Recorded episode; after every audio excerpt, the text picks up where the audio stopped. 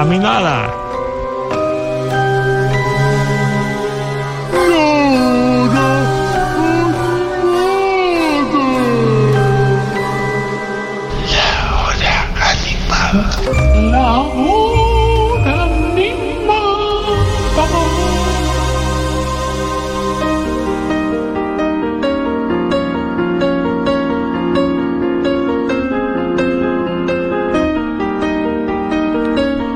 Siendo las 12 y 36 en toda la República Argentina.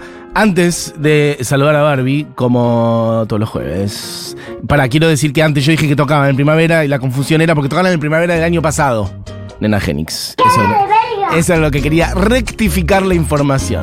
Tocaron en el primavera, tocan. Sí, viajas en el tiempo. Al año pasado, tocaron el domingo. Parece que le fue muy bien. Bueno, eso estaba en el, en el Eso es del una año pasado. Bueno, si compraste una entrada en este último minuto para ir al primavera por Nena Genix, por mi culpa, avísame y vemos qué hacemos. Pero eso es una estafa. Dicho eso, hay una Barbie Recanati desde España. Barbie, ¿cómo estás? ¿Cómo estás? Qué lío, Mati. ¿Qué, qué? Qué lío. Qué lío, sí. ¿Estás con pajaritos de vuelta? Ay, Estoy con pajaritos de vuelta. Qué maravilla, los pajaritos de España. ¿Por qué? Unas Sí, eh, empecé una afición nueva acá en, en- en Europa, que es el avistamiento de aves. Bien, perfecto. Y hay ciertos horarios que coinciden con el programa donde yo ya estoy en una montaña o en una plazoleta particular esperando que aparezca el ave que me está faltando tachar de mi libro. Te reveo con un chaleco de esos que tienen un montón de bolsillos y unos largavistas, toda vestida con ropa deportiva color kaki, eh, como para avistar eh, pájaros. Te veo muy en esa. Sí, además yo soy el tipo de persona que una vez que empieza a hacer algo va y se compra Obvio, todo el outfit claro. correcto para hacerlo. Total. Ya me has visto vestida de, tenis- de tenista en el programa. Sí, claro que sí, por eso lo digo. Bueno, ¿y qué estás en Barcelona? Barcelona. Estoy en Barcelona, en la Barceloneta, en este preciso instante. Eh, quiero decir que algo que me gusta mucho de este lugar, porque yo soy muy pro Argentina y, y me pasa que me cuesta mucho verle el encanto a los lugares que no son Argentina cuando viajo.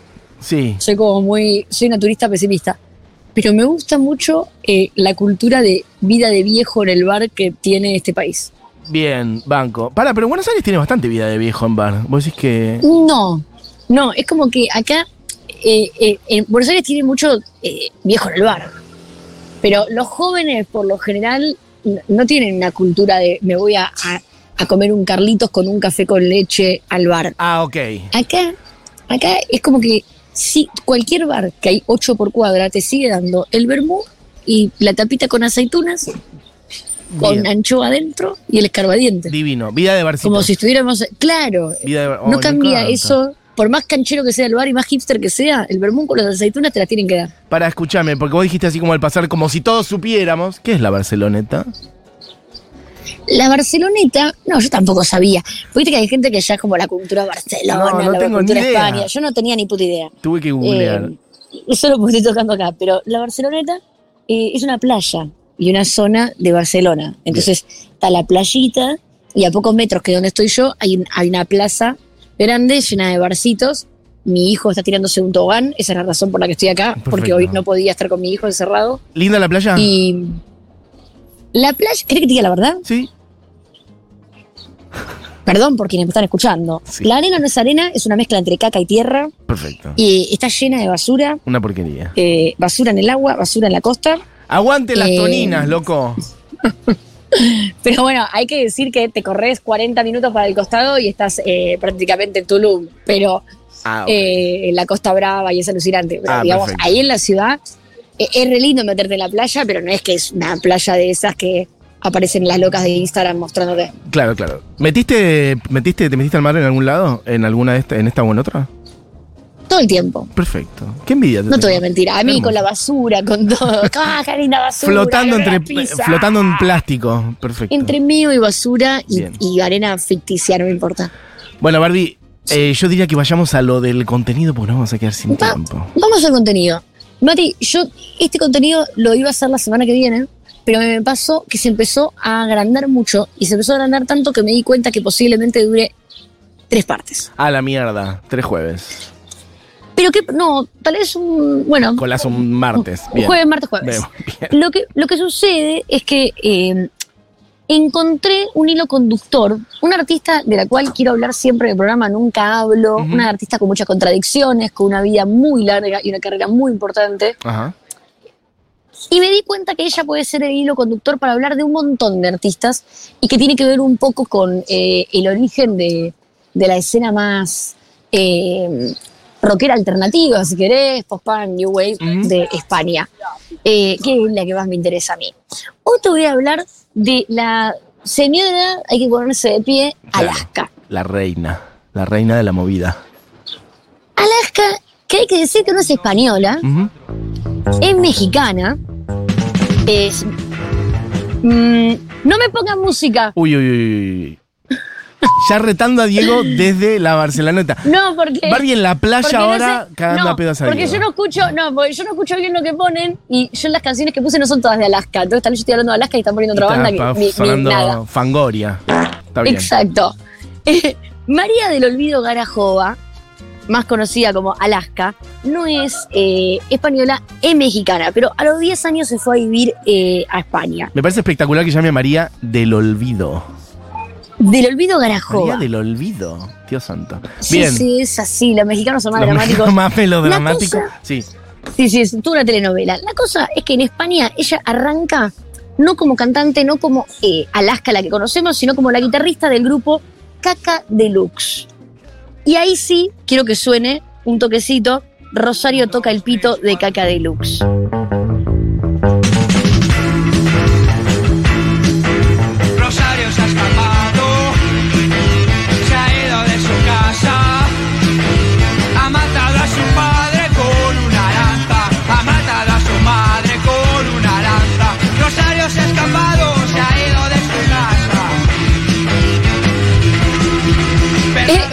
Versión española de Mr. Jones femenino, ¿viste?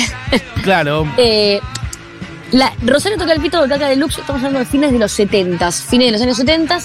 Es una banda puramente punk y acá lo que hace Alaska es tocar la guitarra. Algo que para mí es eh, ya arranca siendo llamativo, porque eh, un instrumento muy, un, mejor dicho, un rol en una banda de punk muy poco común hasta el día de hoy para una mujer. Más fines de los 70 Claro.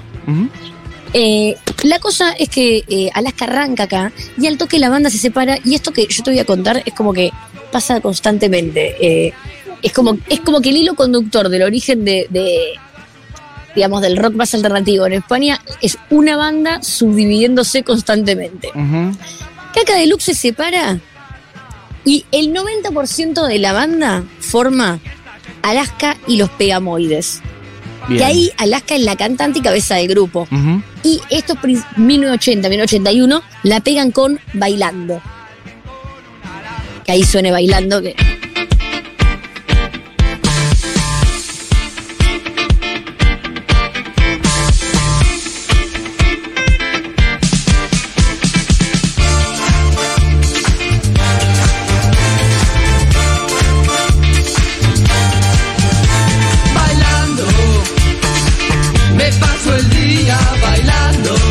Es como algo bailable, pero con una energía medio new wave punk de fondo, ¿no?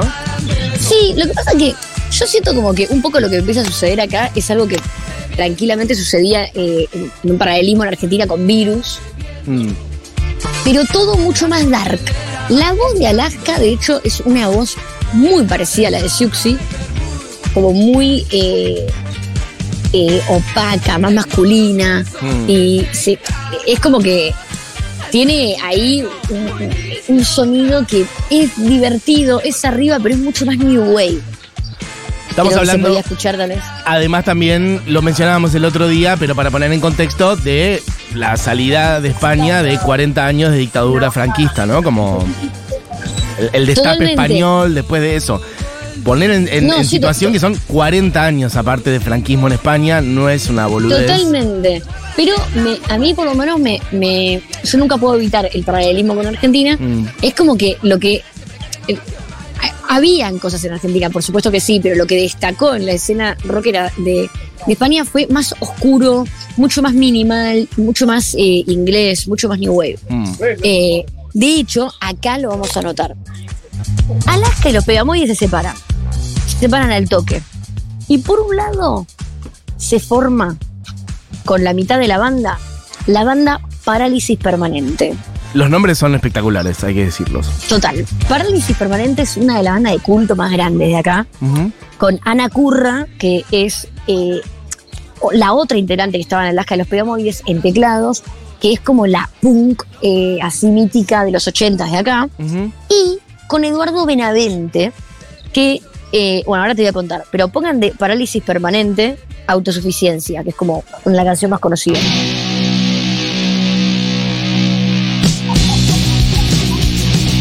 Me miro en el espejo y soy feliz Y no pienso nunca en nadie más que en mí Y no pienso nunca en nadie más que en mí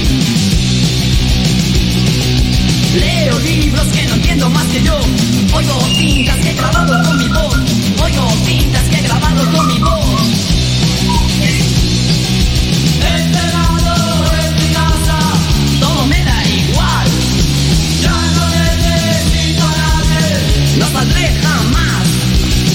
También una banda con un recorrido corto, un par de años más. Bueno, parálisis permanente, o sea, dejé que suene porque para mí lo que sucede acá es muy importante. Esta banda abre un camino nuevo en el rock español. Eh, ¿Por qué? Porque estábamos escuchando lo otro que era como más un new wave, se nota mucho las cajas de ritmos, eh, la voz de Alaska como muy siuxi, algo que está muy inglés que está sucediendo. Pero lo de Parálisis Permanente ya es minimalismo al palo, muy punk, pero muy post-punk. Y es eh, el comienzo de todo un estilo español, que tiene que ver más con la, eh, el- la parte dark del rock, que tiene que ver más con el minimalismo. O sea, imagínate para la época, porque por supuesto que hay muchas bandas como Parálisis Permanente de Argentina, pero 10 años después. Imagínate 1982, 1983, Spinetta, Charlie, Fito, todos esos artistas jamás hubieran hecho música como la de Parálisis Permanente. Claro. Eran todos virtuosos, eran todos como de, de escuela de arte, músicos que tocaban eh, el piano y que hacían canciones eh, que tal vez tenían que ver mucho más con, con, bueno, con la protesta, con, con- Sí, eh, otro un poco más gris, otro palo. Esto era como un gris, pero un gris más post-punk, más, más, más, más británico. Esto es el estilo, o sea, acá se empieza a dividir y Parálisis Permanente se transforma como en el faro de una gran cantidad de bandas de rock español hasta el día de hoy. ¿Pero por qué? Porque además de que sucede esto, de que la música estaba buena y la época, Eduardo Benavente, con Ana Curra y el resto de la banda, se dirigen a Zaragoza para tocar y tienen un accidente automovilístico y Eduardo Benavente muere. Muere a muy temprana edad, con la banda teniendo muy pocas canciones y se transforma en Luca Prodan. Es como el Luca Prodan de acá, Eduardo Benavente, ahí está. Un músico que murió muy joven y que en algún punto eh, Luca Prodan, poquitos años después, y justamente llegando desde Gran Bretaña, eh, es como que abre el puente, abre la puerta a eh, el post-punk y el new wave. A toda una escena, sí, sí. Sí, y la muerte de él hace que sea ta- tal vez el impacto mucho más grande del que podría haber sido. Es como la muerte de un joven en, en la ruta yendo a tocar. Pongan Héroes de Parálisis Permanente. Hace un cover muy increíble. Ponelo de la mitad si podés, Diego. Héroes.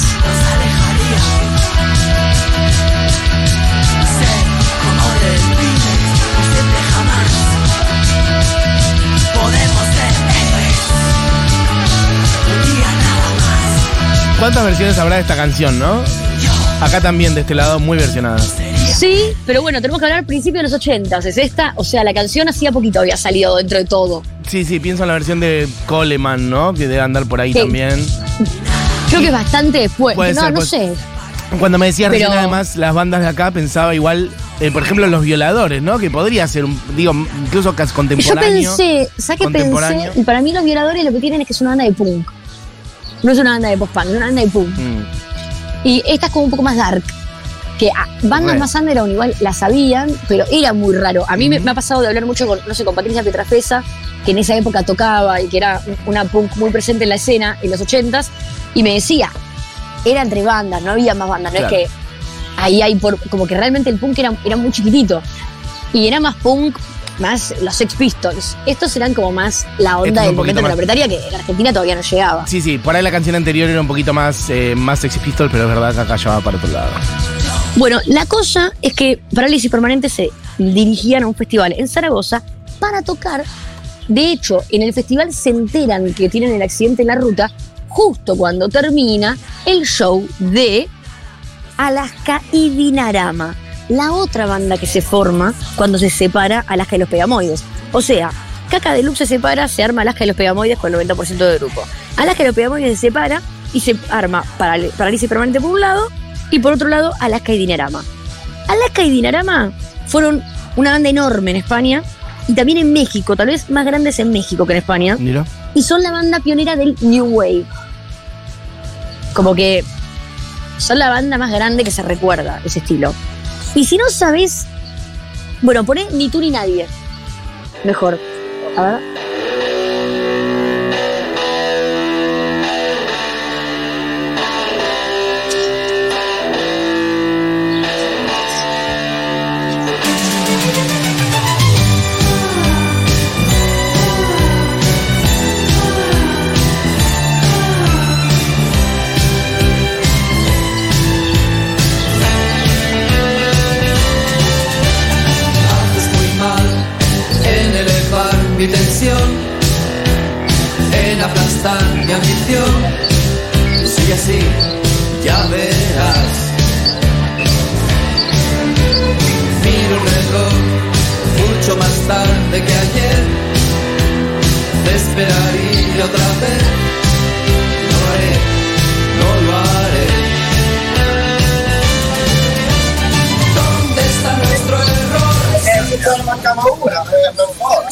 ¿Sabes qué, Mati? Que se escucha mi voz y la eh, todo lo borracho. Cosas de fondo, mía, sí, ¿no? sí, total. Sí, ¿sabes qué, Mati? Que algo que para mí es muy importante de por qué elegir Alaska como el punto de partida para contar estas historias, Mm. que las voy a ir cortando ahora, voy a poner un tema más y la voy a cortar acá porque quiero arrancar con los 90 Dale. eh, la semana que viene. Eh, que- y, y partiendo de, de este momento de Alaska, es muy eh, peculiar que hay algo del mundo artístico de acá, de Almodóvar y lo queer, eh, que le permite a las mujeres tener un protagonismo muy distinto al que tal vez vivimos en Argentina, que es un país más de macho. Total. que como que en los 80s y en los 90s inclusive, bueno, y ni hablar en los 70s, era como todo, no había un lugar para un Almodóvar, como no se podía pensar en, eh, de hecho acá hay muchas más eh, como artistas trans legendarias Sí. de los 80s. Hay algo más queer Eh, en la escena española y en el destape español. Bueno, claro, un poco. que habilita Mm. a que en la radio y que en cualquier boliche la gente esté bailando canciones cantadas por una mujer que no necesariamente tenga que ser, eh, eh, no sé, una canción en chiste o pop o, pop, o romántica. Hablo de otra época, no estoy hablando ahora. entonces, el hecho de que sea Alaska y bueno, que está Ana Curra y que todo lo que se vaya abriendo siempre sea con estas voces femeninas o adelante o de fondo o ahí, ¿viste? Eh, bueno, Alaska y Dinarama son gigantes. Son tan grandes que te contaba, en México son una de las bandas más importantes de dos años y acá, bueno, fue puesto número uno en todos lados con esta canción, todo. Ya. Pero hay una canción que yo quiero dejar para cerrar esta década del 80, como con Alaska de puntapié, Ujú. que es la canción que va a hacer que todas las personas que están escuchando este programa, A ver. es más, me la voy a jugar y quiero que después los oyentes te respondan. El 100% de las personas que están escuchando el programa Sí. van a conocer. Van a decir, ah, conozco Alaska. Ah, sé perfectamente de quién está hablando Barbie. Bien, es una apuesta alta, ¿eh? Porque yo creo que el grueso, si le preguntas, siente que no saben ni quién es Alaska directamente. Y vos estás apostando que el 100% conoces esta Estoy canción. apostando, sí. Porque Bien. la canción con la que te quiero cerrar esto, si te parece bien, Sí. es que Alaska, con Alaska y Dinarama, sacó la canción que estamos escuchando, Ni tú ni nadie, y también, en fines de los ochentas, sacó la canción ¿A quién le importa? Ah, bueno, claro. La canción ¿A quién le importa? es de Alaska y Dinarama. Yo creo que la gente la conoce, pero quizás no en esta versión. Todo puede ser igual. Todo puede ser. Quiero decirte que apareció Luz Suez recién, que hace redes acá en la radio, y dijo: Mi gata se llama Alaska por Alaska. Así que ya más que eso. Más allá, por eso, más allá de quienes conocen o no Alaska, estoy segura que la canción a quien le importa, ya sea cansada por Alaska o por Thalía o por quien sea, la van a conocer. Eh, fue un himno, sigue siéndolo, y eh, es Alaska, eh, la voz y la creadora de esta canción. Bueno, los músicos de Alaska y Dinarama. No, y además siendo influencia de un millón de otras cosas también, ¿no? Como abriendo puertas para muchísimas otras personas, para habilitarse, para sentirse habilitadas a hacer cosas arriba del escenario, abriendo puertas al New Wave, al punk. Así que, bueno, decís que seguís la semana que viene entonces, con la parte noventas. Sigo la semana que viene y se van a tener que ser 90 y 2000 esto. Bien, perfecto. Bueno, Barbie, que la pases divino. Eh, ¿Vas a seguir en la playita un rato más? Eh, acá es muy tarde ya. Claro, Son como las 6 Ah, de la tarde. Eh, pero, ¿sabes que se hace de noche a las 10 de la noche acá? Claro, tenés un buen rato. Así bueno, buen rato. podés bailar Bueno, Mati, entonces a quien le importa en la playa. Beso grande, Voy Barbie. a bailar acá el resto del programa. Dale, beso gigante. hermoso, beso grande. Bueno, pues entonces, Alaska, ¿a quién le importa?